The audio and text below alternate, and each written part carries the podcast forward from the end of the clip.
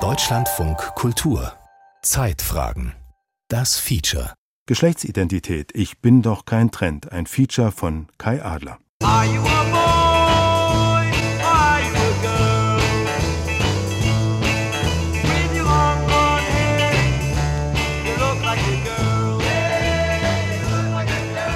Ich bin als Mädchen geboren, aber identifiziere mich als Junge. Das ist Jack. Also ich bin äh, ein Junge und, und ich finde es auch gut, dass mich die meisten Leute dafür akzeptieren. Und Jacques sitzt vor dem Computerbildschirm. Die langen Haare stecken unter einer Mütze. Er ist ein wenig nervös, doch es ist ihm wichtig, öffentlich zu sprechen. Über sich und Menschen wie ihn. Jacques ist 15 und transident. You also vor zwei Jahren habe ich herausgefunden, dass ich mich nicht wohl als Mädchen fühle. Und ich dachte mir, vielleicht bin ich nicht binär. Aber nach einiger Zeit hat es sich geändert und jetzt, und jetzt bin ich halt ein Junge.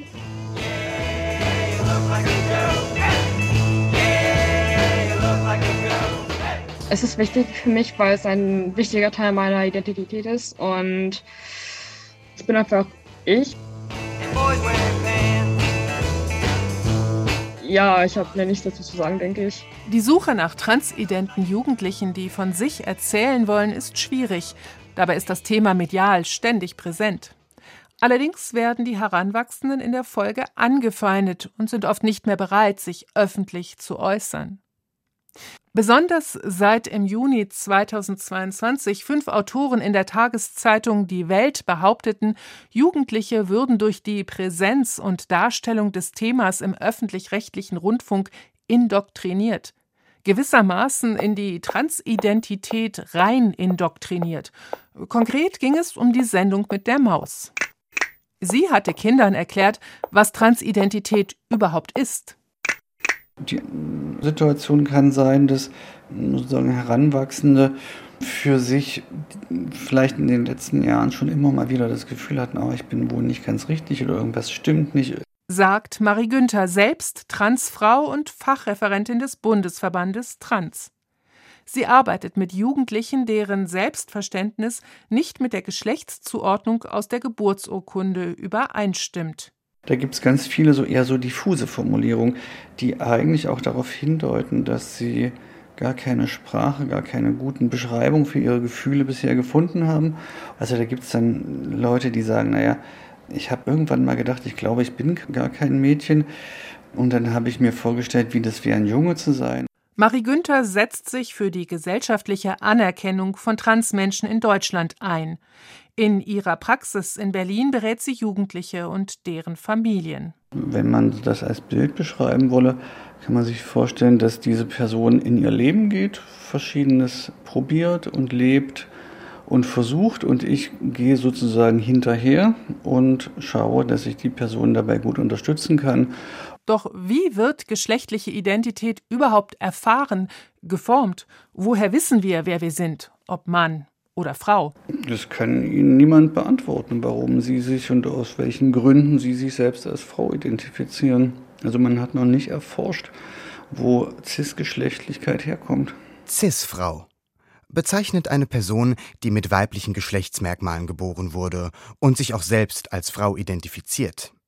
Das Pendant der Cis-Mann. Zuweisungsgeschlecht männlich. Dem entspricht die Selbstdefinition. Du als Cis-Mensch brauchst in dieser Welt kein Coming-out. Gilt als normal, wirst nicht böse angeschaut, wenn du eine Wohnung suchst, dich auf einen Job bewirbst und in Arbeit und Familie dein Pronomen korrigierst. Du irritierst nicht, wenn du deinen neuen Namen nennst. Angst und Lücke zu benutzen, ich glaub nicht, dass du sie kennst. Doch ich bin für meine Family immer noch nicht damenhaft und so wird's noch lange dauern, bis sie meinen Namen rafft. Cis-Geschlechtlichkeit galt lange als die Norm. Eine Norm, die durch die schiere Existenz von Transidentität in Frage gestellt zu sein scheint, auch wenn Transmenschen eine sehr kleine Minderheit sind. Wer heute aufwächst, ist zumindest mal mit der Frage konfrontiert, wer bist du und woran macht sich das fest? Du als es erklären, damit du mich akzeptierst. Vielleicht in deiner Sprache mein Pronomen korrigierst. Erklär du mir deine Jacke oder deine neuen Schuhe. Und den Fragen finde ich kacke, also lass mich mal in Ruhe. Transfrau. Eine Frau, die mit männlichen Geschlechtsmerkmalen geboren wurde. Das Pendant, der Transmann. Ein Mann, der mit weiblichen Geschlechtsmerkmalen auf die Welt kam. Ob jemand geschlechtsangleichende Maßnahmen trifft, ist nicht entscheidend für die Selbstdefinition als trans. Zudem hat die eigene Identität nichts mit der sexuellen Orientierung zu tun, also damit, ob jemand hetero, homo oder bisexuell ist. Heißt Julian oder Julian, damit du mich akzeptierst. Und das in deiner Sprache mein Pronomen korrelierst. Erklär du mir deine Jacke oder deine neuen Schuhe. Die Fragen Selbsteinordnung, finde ich kacke, also lass gesellschaftliche mich mal in Ruhe. Zuordnungen, klare Kategorien. Klingt eigentlich nach den Schubladen, in die man nicht gesteckt werden möchte. Einerseits. Andererseits, für Menschen, die sich nicht mit der ihnen zugewiesenen Geschlechtsidentität eins fühlen, ist die Suche nach der Selbstbezeichnung, der eigenen Zugehörigkeit enorm wichtig, sagt Marie Günther. Und dazu braucht es eine große Stärkung hinsichtlich von internalisierter Transnegativität, weil viele Menschen, die so ein Geschlecht nicht suchen, aufwachsen oder für sich reflektieren können, welches Geschlecht wird es denn wohl, erleben in ihrer Umwelt von früh auf immer wieder Abwertungen, Diskriminierung, ein Reden über geschlechtliche Vielfalt, was sie eher verletzt. Und das kann dazu führen, dass solche Aussagen, solche Konzepte verinnerlicht werden. Also dass es auch eine innere Stimme gibt, die immer wieder sagt, ach, das bist du gar nicht wert. Ja, ich wusste schon immer, aber ich habe immer gesagt und die haben einfach weiter so gemacht. Das ist Ella. Ella ist sechs. Bei der Geburt wurde ihr Geschlecht als männlich identifiziert. Wie sie den anderen erklärt hat, dass sie ein Mädchen ist? Weiß ich nicht mehr. Ist auch schon lange her. Ella hat keine Lust darüber zu sprechen, wie es war damals, als sie alle für einen Jungen hielten. Immerhin weiß sie ziemlich genau, was sie will. Ellas Mutter Claudia war die erste, die sich auf meine Suchanfrage nach transidenten Kindern und Jugendlichen meldete und erzählte, sie habe eine transidente Tochter. Wir haben Ella immer ernst genommen und das ist die logische Schlussfolgerung, dass wir eben auch diese kontinuierliche Aussage, dass sie ein Mädchen ist, ernst nehmen und ähm, dementsprechend handeln. Claudia und ihr Mann Imran sitzen am großen Esstisch ihrer Wohnküche. Sie möchten gern sprechen über ihre Familie, ihre Tochter. Ihre richtigen Namen wollen sie allerdings nicht nennen. Das Thema ist erfahrungsgemäß ein Aufreger. Aber ich habe viel äh, von anderen Eltern, von, am Kindergarten zum Beispiel, oft eben zu hören bekommen, dass es doch in meiner Hand sozusagen liegt, dass ich doch dem Kind verbieten kann, dieses oder jenes anzuziehen oder dieses oder jenes zu spielen. Und das finde ich problematisch, weil ich glaube, das ist gar nicht so. Ich kann ja meinem Kind nicht sagen, wer sie ist. Kleidung und Spielsachen sind in vielen Haushalten heute weniger stark auf Geschlechtszugehörigkeit zugeschnitten als in Generationen zuvor. Kinder müssen weniger geschlechtsspezifische Erwartungen erfüllen.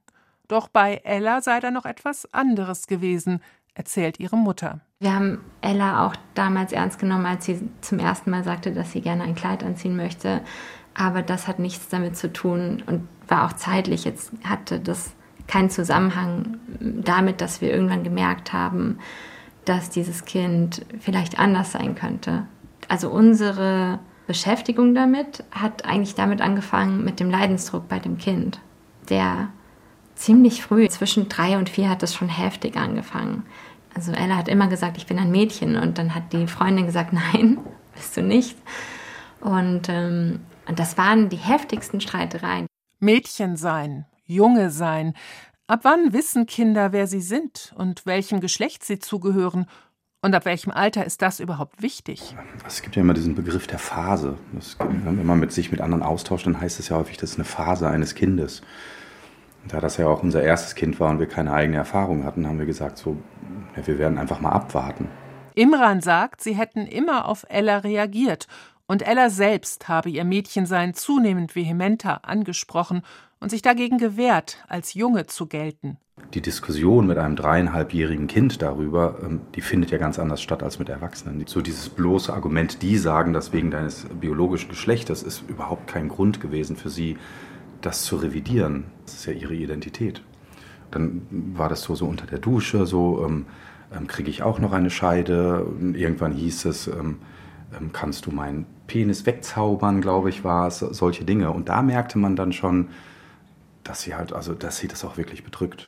Ellas Mutter Claudia geht auf die Suche, stößt im Online-Forum auf Ratschläge. Sie solle ihrem Kind weniger Puppen und mehr Autos zum Spielen geben. Ob sie sich in der Schwangerschaft zu sehr ein Mädchen gewünscht habe? Andere trösten. Also bei mir gab es eben noch einen Punkt, der sehr wichtig war, glaube ich, in meiner Entwicklung. Das war, dass die Mutter von Ellas bester Freundin sagte, nee, mit drei wissen die das. Weil ich habe immer gesagt, naja, das Kind ist noch so klein. Und dann sagte sie, und da war Ella noch nicht drei, und dann sagte sie, na, mit drei wissen die das schon ganz gut. Also grob mit drei, dass sie da das wissen, ob sie ein Junge oder ein Mädchen sind. Dass die da schon ein sehr gutes Bewusstsein für haben. Und das wusste diese andere Mutter, eine Freundin von uns, weil sie mal mit jemandem zusammengewohnt hat, der transident war und der ihr seine Geschichte erzählt hat. Bis Claudia sich mit ihrem Mann an eine ausgewiesene Beratungsstelle wendet, dauert es noch fast ein Jahr, denn niedrigschwellige Angebote sind bis heute rar. Explizite Beratungsstellen für transidente Jugendliche und ihre Familien aber gibt es inzwischen schon. Etwa den Verein Trakine, kurz für Transkindernetz, ein bundesweiter Zusammenschluss von Eltern, der online agiert und Beratung und Austausch anbietet.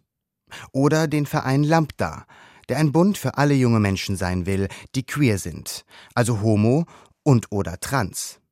Und natürlich gibt es den Bundesverband Trans, dem auch Marie Günther angehört. Inzwischen besuchen Claudia und Imran mit ihrer Tochter die Fachberatung des Frankfurter Clementinenhospitals. Der Kinderpsychiater Thomas Lemp leitet die Klinik. Also zu uns kommen Kinder und Jugendliche, das fängt so im Alter zwischen vier und fünf Jahren an und dann betreuen wir die bis sie 18 sind, manche noch ein bisschen länger. Und wir kriegen Anmeldungen aus ganz Deutschland, haben uns jetzt aber vor allem, äh, fühlen wir uns für das Bundesland Hessen zuständig. Und da die Anmeldungen äh, durch die Decke gehen und wir uns gar nicht retten können, glaube ich, tun wir auch gut daran, hier lokal gut zu arbeiten. Die Londoner Tavistock Clinic europaweit führend in der Behandlung transidenter Jugendlicher, beriet im Jahr 2009 in ihrem Gender Identity Development Service gerade mal rund 100 Heranwachsende. Im Jahr 2018 hingegen waren es 2500. Im selben Jahr berichtete die Wochenzeitung Die Zeit davon, dass sich die Zahlen von ratsuchenden Jugendlichen auch in verschiedenen führenden deutschen Kliniken, die sie befragt hatten, seit dem Jahr 2013 verfünffacht habe. Von einer starken Zunahme an Nachfragen in den vergangenen Jahren berichtet auch Thomas Lemp. Das Wissen darüber, dass Transidentität existiert und es Beratung gibt, führe dazu, dass Menschen bereits im Jugendalter Hilfe suchen, statt ihr halbes Leben im fälschlich zugewiesenen Geschlecht zu führen und erst im späten Erwachsenenalter ihr Coming-out zu erleben. Ja, es gibt Jugendliche, die sich sehr kurzlebig und sehr wechselhaft mit ihren Geschlechtsidentitäten auseinandersetzen. Die allermeisten von denen lernen wir nie kennen. Die machen das auf dem Pausenhof oder auf Instagram und spielen damit und erleben sich spielerisch und lassen die Geschlechtsgrenzen da mal für sich weg. Thomas Lemp meint, es gebe durchaus einen Trend, offener mit Geschlechterrollen zu spielen, doch das habe nichts mit jenen Kindern und Jugendlichen zu tun, die zu ihm in die Behandlung kämen. Die Jugendlichen, die wir sehen, die in unserer Sprechstunde mit unserer Warteliste von mindestens einem halben Jahr eigentlich keine Jugendlichen, die da völlig verloren mit ihren Identitäten spielen, sondern ich sehe in der Regel leidende Menschen mit einer hochgradigen Unsicherheit, wie sie mit den körperlichen Veränderungen der Pubertät umgehen sollen. Und das ist so massiv und so eindrücklich, dieses klinische Bild, dass ich das so gar nicht deckungsgleich bekomme mit dem Schulhofchat, äh, mit dem ich sonst so konfrontiert bin. Thomas Lemp ist einer der führenden Mediziner in Deutschland auf dem Gebiet der Geschlechtsdysphorie und der Geschlechtsinkongruenz. Die Diagnostik fußt in großen Teilen auf der Selbstaussage der Patienten, denen wir erstmal einfach alles glauben, was sie uns sagen. Ich glaube auch nicht, dass mich irgendjemand in den letzten zehn Jahren angelogen hätte oder mir da irgendwas vormacht.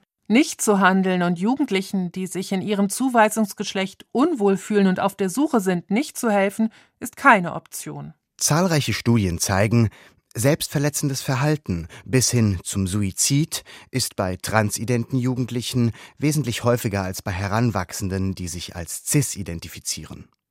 Laut einer kanadischen Erhebung, die im Sommer 2022 veröffentlicht wird, sogar fünfmal so hoch. Das ist eigentlich, sehe ich als eine Verpflichtung an, dass wir den Menschen, die zu uns kommen, erstmal einfach sagen, das, was du mir sagst, das wird so sein. Und ich glaube dir das alles, indem man kriminalistisch ermittelnd vorgeht, indem man misstrauisch ist, indem man sagt, das ist alles nur ein Ausdruck einer anderen Geschichte, die du gar nicht verstehst, aber die ich in dich hineininterpretieren kann. Das ist dein Unbewusstes, das kann aber nur ich aufdecken. Sie merken diese immense Machtstruktur. Transidentität ist laut Weltgesundheitsorganisation keine Krankheit oder mentale Störung. Transidente Menschen haben allerdings das Bedürfnis nach ärztlicher und medizinischer Unterstützung. Die meisten von Thomas Lems Patienten seien vollkommen gesund, andere hätten körperliche oder auch psychische Erkrankungen, sagt er. Mit ihrer Transidentität aber habe das nichts zu tun. Fast nie ist die ursprünglich vorgebrachte Geschlechtsidentität am Ende klassisch Differentialdiagnostik Ausdruck etwas ganz anderem gewesen. Das ist praktisch nie der Fall. In seiner Praxis muss der Kinderpsychiater nicht nur die Bedürfnisse der Heranwachsenden, sondern auch die der Eltern berücksichtigen, das Umfeld mit einbeziehen. Die meisten seiner jungen Patienten sind um die 15 und dann mitten in der Pubertät. Nicht selten stünden sie unter enormem Druck, wollten den Stimmbruch oder das Brustwachstum aufhalten und fragten nach Hormonen. Blocker stoppen die Pubertät zunächst. Die Beantwortung der Frage, ob und wie dann weiter körperlich eingegriffen werde, sei ein Prozess. Die Entscheidung darüber träfe er nur gemeinsam mit den Jugendlichen und mit den Eltern. Und ich verstehe jedes Elternteil, das da große Sorgen hat weil das sind massive Auswirkungen auf den Körper und ein besorgtes Elternteil darf nie als Gegner aufgenommen werden, sondern auch das Elternteil muss erleben, dass seine Sorgen hier richtig aufgehoben sind und auch ernst genommen werden. Und nicht nur das Interesse und der, der aktuell vorgebrachte Wunsch des Jugendlichen. Wird auch deine Identität als krank abgehakt? Wird auch dir auf der Zutritt zu Toiletten versagt? Hat der witzige Kassierer dich fast bis Italien gejagt? Wie oft wirst denn du nach deinen Genitalien gefragt? Sehen dich Menschen falsch, deine Stimme, dein Gesicht? Kennst du diese Frage? Hab ich Passing oder nicht? Wirklich gerade eher männlich oder eher weiblich? Du kennst nicht mal das Wort Passing? Da werde ich neidisch. All das sind Privilegien, mach dir das mal klar. Vielleicht nimmst du sie als selbstverständlich wahr. Aber das hier ist kein Battle-Track, der nur so zum Streit ist. Hier spricht nur eine Transfrau, die das rechtfertigen leid ist. Heißt du Julian oder Juliane? Was ist denn hier Mann und Frau? Musik von der Berliner Künstlerin Faulenzer. In ihren Songs singt sie über ihr schwieriges Coming Out als Transfrau, ihre Transition, die noch ganz anders war als Ellas Geschichte oder das, was die Jugendlichen in Thomas Lems Praxis erleben. Faulenzer wuchs in den 90er Jahren im Westen der Republik auf, als Junge, gewissermaßen. Bin ich als Junge aufgewachsen. Oh je. Ich würde sagen, dass ich als Kind ein Mädchen war, aber von außen, von der Gesellschaft, von meinen Eltern dazu gedrängt worden bin, einen Jungen zu spielen. Und das finde ich ist ja was anderes. Hört sich für mich passender an. Und bei Abweichungen im Verhalten, in Kleidung, in irgendwas, was nicht männlich zuordnenbar ist, dass dann mindestens so die Information kommt von wegen, hm, das macht ein Junge aber nicht. Oder dafür gehänselt werden in der Schule oder sowas. Die Vielfalt von Geschlechteridentitäten ist zunehmend sichtbar. Und egal wie ihr unmittelbares Umfeld das bewertet und wo sie sich selbst verorten, Jugendliche wissen inzwischen mehrheitlich, dass es mehr gibt als Männer und Frauen und dass Liebe nicht zwingend heterosexuell ist. Und sie müssen darin ihren eigenen Platz finden, egal ob sie homo oder heterosexuell sind, ob sie trans sind oder cis. Die Berliner Künstlerin Faulenzer hingegen wuchs noch ganz anders auf. Ende der 80er und in den 90er Jahren in einer westdeutschen Kleinstadt. Ich hatte eigentlich nicht mal richtige Worte für das, was ich bin. Ich kannte das Wort trans irgendwie nicht richtig. Ein Aufwachsen begleitet von einem ständigen Gefühl der Unsicherheit und Scham darüber, irgendwie nicht richtig zu sein. Hier und da habe ich natürlich mal im Fernsehen aufgeschnappt als etwas Komisches Ulkiges, dass halt irgendwie im Fernsehen dann mal eine Transfrau als Lachfigur auftaucht, wie es ja heute immer noch viel ist. Also war das nicht irgendwie ein Lebensentwurf oder etwas, was ich bin oder sein wollte. Ich hatte einfach nur gemerkt, vor allen Dingen dann während der Pubertät, dass ich neidisch war auf den Körper von Cis-Mädchen und auch gerne so einen Körper hätte. Und dass ich mich eben im Verhalten und alles sehr einschränken musste und sehr aufpassen musste, um irgendwie nicht anzuecken. Faulenzer, die hier ausschließlich mit ihrem Künstlerinnennamen genannt werden will, ist eine punkige und mit zahlreichen Tattoos versehene Frau, die während sie erzählt an einem Topflappen strickt, einem pinken. In einer Mädchenklicke wäre ich durch die körperlichen Merkmale nicht in der Form aufgenommen worden und in der Jungsklicke durch so ähm, Verhaltensweisen, Interessen, wie ich mich eben so gegeben habe. Also da muss man sich schon sehr verbiegen, um nicht ausgeschlossen zu werden. Und dann, wo ich so mehr und mehr gecheckt habe, dass ich trans bin oder ich dachte auch zum Teil, dass ich ein schwuler Junge wäre, der halt eben ein bisschen verrückt ist, weil er lieber ein Mädchen wäre oder sowas. Dann dachte ich, okay, ey, wenn ich das erzähle jemanden, dann halten die mich für verrückt und dann bin ich erst recht ausgeschlossen. Schulen sind Gewalträume, singt Faulenzer in einem ihrer Songs und entwirft darin die Vision davon, wie es wäre, würde sie heute zur Schule gehen. Sie hatte eine coole, queere Gang. Damals, nach ihrer Schulzeit, ging sie Anfang der 2000er Jahre in die Punk-Szene und fand dort Menschen, die das Außenseitertum nicht nur nicht kritisierten, sondern regelrecht zelebrierten. Sie stieß weiterhin als Mann auftretend zu einer feministischen Gruppe. Ihr Coming Out als Transfrau wurde ein Desaster. Da bin ich in der feministischen Szene so an die gleichen Normen und Grenzen, an das gleiche Zweigeschlechterdenken gekommen, wie ich es sonst so aus meiner Kindheit oder so schon kannte. Denn da war es halt in der Szene so, das Männliche galt auch irgendwie. Und das ist so ein bisschen das Absurde, so als das Gute, Bessere in der Form von, dass viele Cis-Frauen alles, was so weiblich zugewiesen ist, in einer Form abgelehnt haben oder selber nicht wollten und dass es eher in feministischen Workshops und so dann versucht wurde, sich so Männerdomänen anzueignen. Und dann gab es halt so die Skate-Workshops oder Technik-Workshops, all sowas. Oder dass es halt dann auch eher cool galt, so einen männlichen Styling-Klamotten anzuziehen oder eher so rational sein als cool galt und emotional sein nicht. Dass Mädchen und Frauen sich Verhaltensweisen aneignen, die als männlich gelten, ist gesellschaftlich längst akzeptiert. Frauen sind dann durchsetzungsstark, emanzipiert. Es gibt Kosenamen für Mädchen, die nicht die Prinzessinnenrolle wählen. Die Ronja Räubertochter, der Wildfang, der Tomboy. Mit denen kann Papa so viel unternehmen und anfangen. Wenn Jungen oder Männer aber das, was als männlich gilt, ablehnen und das sogenannte Weibliche entdecken und vielleicht sogar bevorzugen, fällt das in ihrem Umfeld stärker auf, wird eher problematisiert und abgelehnt. Die Auswirkungen davon sieht Thomas Lemp auch in seiner Praxis. Wir sehen unter sechs Jahren fast keine mit weiblichem Zuweisergeschlecht. Das bedeutet, wahrscheinlich werden einfach die Jungs schneller ärztlich zugewiesen, die Mädchen können sich länger jungenhaft ausprobieren und einige, die dann wirklich transident sind, bleiben dabei und finden da einen, einen höheren Empfangsraum, einen gesellschaftlichen Empfangsraum, als es die Jungs tun. Die Deutsche Gesellschaft für Transidentität geht von rund 0,6 Prozent transidenter Menschen in Deutschland aus. In einer Gallup-Umfrage aus den USA wiederum bezeichneten sich im Jahr 2021 ganze 0,7 Prozent der befragten US-Amerikaner selbst als transident. Das kanadische Amt für Statistik wiederum zählt gerade mal 0,33 Prozent transidente Menschen. Dabei sind Zahlen und Erhebungen höchst problematisch. Werden alle, deren Identität nicht dem Zuweisungsgeschlecht entspricht, gezählt, oder nur solche, die eine vollständige körperliche Geschlechtsumwandlung samt Personenstandsänderung vorgenommen haben? Das war das Wichtigste für mich eigentlich. Öffnete sich für mich eine, also eine ganz neue Welt.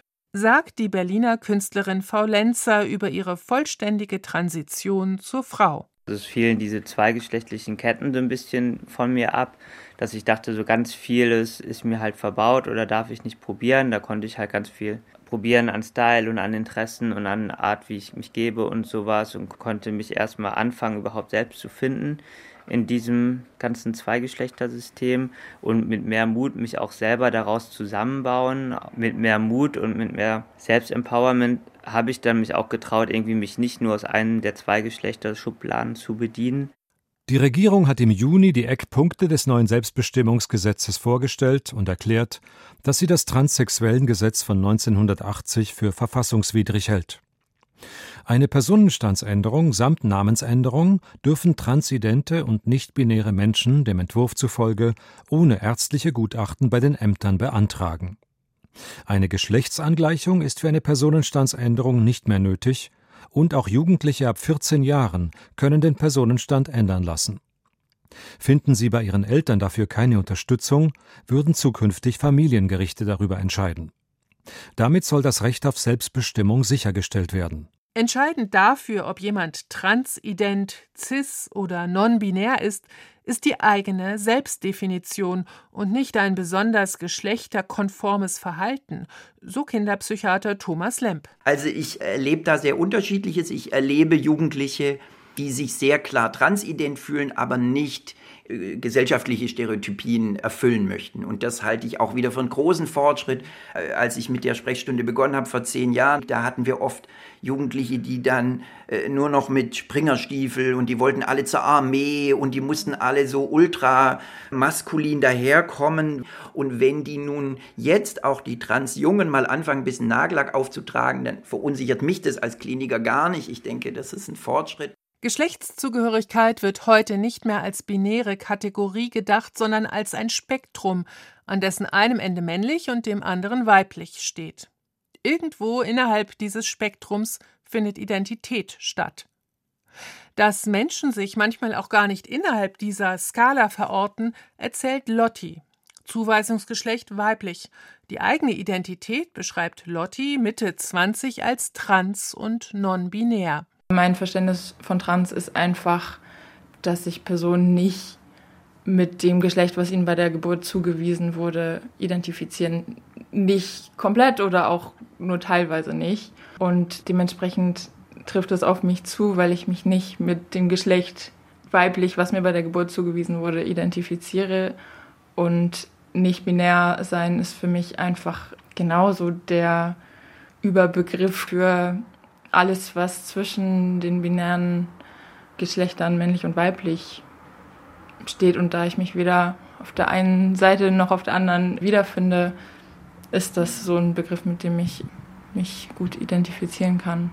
Lotti erzählt von den starken weiblichen Vorbildern in der Familie. Die Großmutter als auch die Mutter seien Feministinnen. Deswegen ist es nicht so, dass ich mich von so einem konventionellen Weiblichkeitsbild abgrenzen wollte damit oder dass das ist, womit ich mich nicht wohlfühle, sondern ganz explizit damit als weiblich oder Frau immer angesehen und angesprochen zu werden. Okay, mir geht es nicht darum, andere Leute zu irritieren oder das ist jetzt äh, kein Hobby oder irgendwie ein Spaß, äh, der mir das bereitet, äh, sondern dass ich dann gemerkt habe, okay, ich fühle mich sehr viel wohler, ich kann sehr viel selbstbewusster sein, seit ich weiß, wer ich bin und nicht mehr versuche, in so eine Kategorie Frau sein reinzupassen. Lotti arbeitet in einer Wohngemeinschaft für transidente Jugendliche. Gerade am Anfang hier äh, fand ich sehr spannend, dass mich die Jugendlichen eigentlich auch ein Stück weit empowert haben. Also, dass die zum Teil sehr viel selbstverständlicher mit ihrer Geschlechtsidentität umgehen.